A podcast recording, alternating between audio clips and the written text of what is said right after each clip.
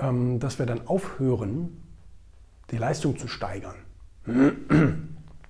Und das ist eine komische Einstellung, weil wir letztendlich dann äh, nie über uns hinauswachsen können.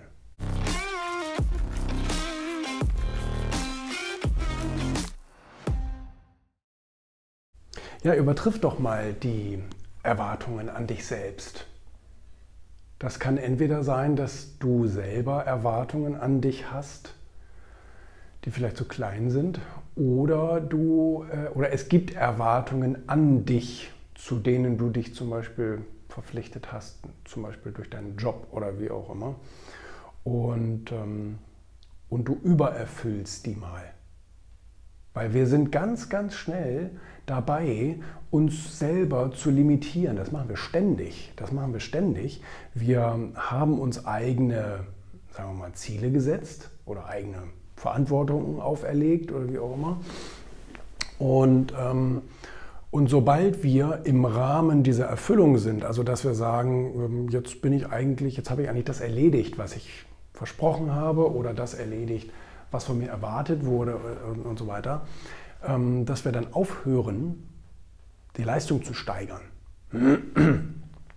Und das ist eine komische Einstellung, weil wir letztendlich dann äh, nie über uns hinauswachsen können. Wir machen immer das, was sozusagen im Rahmen unserer Möglichkeiten angeblich äh, liegt, aber wir machen nicht mehr. Von daher erhalten wir sozusagen immer den Status quo und bleiben immer da stehen, wo wir jetzt schon stehen. Und äh, das heißt, wir, wir überleben nur, wenn man so will, ne? anstatt etwas Besonderes aufzubauen. Und ähm, ich meine, klar, als Selbstständiger, da hast du ganz klar den Vorteil, oder als Unternehmer hast du ganz klar den Vorteil, dass wenn du, ähm, wenn du Leistungen oder Erwartungen eben übertriffst, dass dann sozusagen so ein Wow-Moment ausgelöst wird, so ein, so ein Überraschungsmoment beim Kunden. Und, ähm, und, und, und der wird das natürlich ja, weitererzählen oder wie auch immer. Ne? Das haben viele Leute damals, zum Beispiel bei Amazon, ist ja das Serviceunternehmen.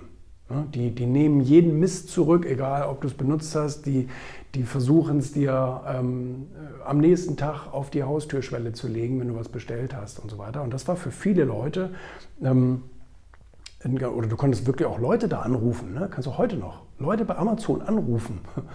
Und das ist natürlich äh, eine Sache, die gibt es bei anderen Unternehmen schon lange nicht mehr oder gab es auch noch nie äh, Service. Und deswegen durch diese Übererfüllung, also das heißt, Amazon sagte, wir werden Ihnen das Paket in 48 Stunden liefern.